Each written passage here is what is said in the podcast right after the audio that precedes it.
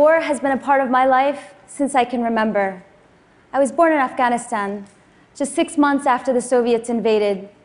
And even though I was too young to understand what was happening, I had a deep sense of the suffering and the fear around me. Those early experiences had a major impact on how I now think about war and conflict. I learned that when people have a fundamental issue at stake, for most of them, giving in is not an option. For these types of conflicts, when people's rights are violated, when their countries are occupied, when they're oppressed and humiliated, they need a powerful way to resist and to fight back. Which means that no matter how destructive and terrible violence is, if people see it as their only choice, they will use it. Most of us are concerned with the level of violence in the world. But we're not going to end war by telling people that violence is morally wrong.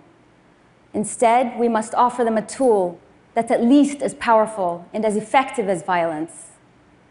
This is the work I do. For the past 13 years, I've been teaching people in some of the most difficult situations around the world how they can use nonviolent struggle to conduct conflict. Most people associate this type of action with Gandhi and Martin Luther King. But people have been using nonviolent action for thousands of years. In fact, most of the rights that we have today in this country, as women, as minorities, as workers, as people of different sexual orientations, and citizens concerned with the environment, these rights weren't handed to us. They were won by people who fought for them and who sacrificed for them. But because we haven't learned from this history, nonviolent struggle as a technique is widely misunderstood. I met recently with a group of Ethiopian activists, and they told me something that I hear a lot. They said they'd already tried nonviolent action and it hadn't worked. Years ago, they held a protest. The government arrested everyone, and that was the end of that. The idea that nonviolent struggle is equivalent to street protests is a real problem.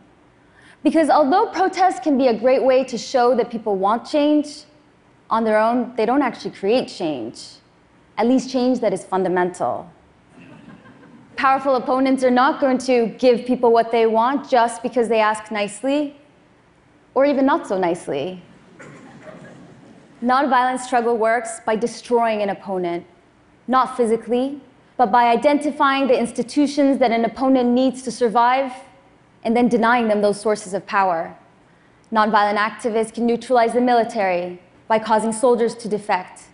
They can disrupt the economy through strikes and boycotts. And they can challenge government propaganda by creating alternative media. There are a variety of methods that can be used to do this. My colleague and mentor, Gene Sharp, has identified 198 methods of nonviolent action. And protest is only one. Let me give you a recent example. Until a few months ago, Guatemala was ruled by corrupt former military officials with ties to organized crime. People were generally aware of this, but most of them felt powerless to do anything about it. Until one group of citizens, just 12 regular people, put out a call on Facebook to their friends to meet in the central plaza holding signs with a message Renuncia ya, resign already. to their surprise, 30,000 people showed up. They stayed there for months as protests spread throughout the country. At one point, organizers delivered hundreds of eggs to various government buildings with a message. If you don't have the huevos, the balls, to stop corrupt candidates from running for office, you can borrow ours.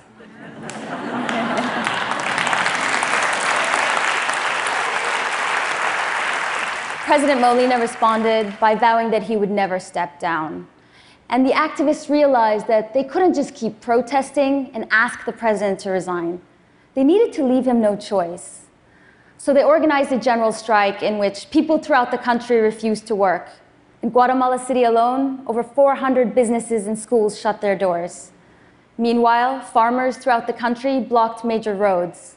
Within five days, the president, along with dozens of other government officials, resigned already.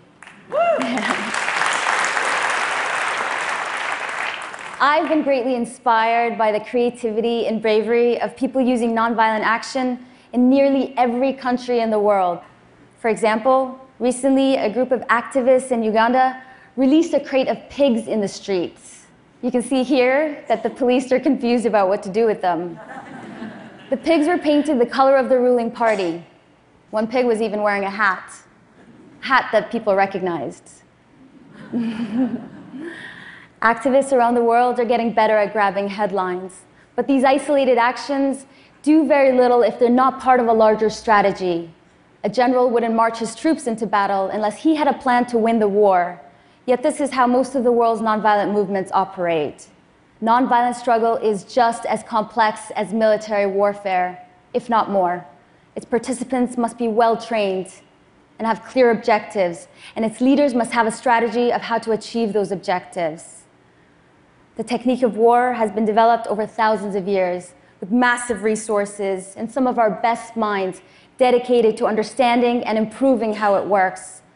Meanwhile, nonviolent struggle is rarely systematically studied, and even though the number is growing, there are still only a few dozen people in the world who are teaching it. This is dangerous because we now know that our old approaches of dealing with conflict are not adequate for the new challenges that we're facing. The US government recently admitted that it's in a stalemate in its war against ISIS. But what most people don't know is that people have stood up to ISIS using nonviolent action. When ISIS captured Mosul in June 2014, they announced that they were putting in place a new public school curriculum based on their own extremist ideology. But on the first day of school, not a single child showed up. Parents simply refused to send them. And they told journalists they would rather homeschool their children than to have them brainwashed. This is an example of just one act of defiance in just one city. But what if it was coordinated with the dozens of other acts of nonviolent resistance that have taken place against ISIS? What if the parents' boycott was part of a larger strategy to identify and cut off the resources that ISIS needs to function? The skilled labor needed to produce food, the engineers needed to extract and refine oil. The media infrastructure and communications networks and transportation systems and the local businesses that ISIS relies on. It may be difficult to imagine defeating ISIS with action that is nonviolent. But it's time that we challenge the way we think about conflict and the choices we have in facing it. Here's an idea worth spreading. Let's learn more about where nonviolent action has worked and how we can make it more powerful, just like we do with other systems and technologies that are constantly being refined to better meet human needs. It may be that we can improve nonviolent action to a point where it is increasingly used in place of war. Violence as a tool of conflict could then be abandoned in the same way that bows and arrows were, because we have replaced them with weapons that are more effective. With human innovation, we can make nonviolent struggle more powerful than the newest and latest technologies of war. The greatest hope for humanity lies not in condemning violence, but in making violence obsolete. Thank you.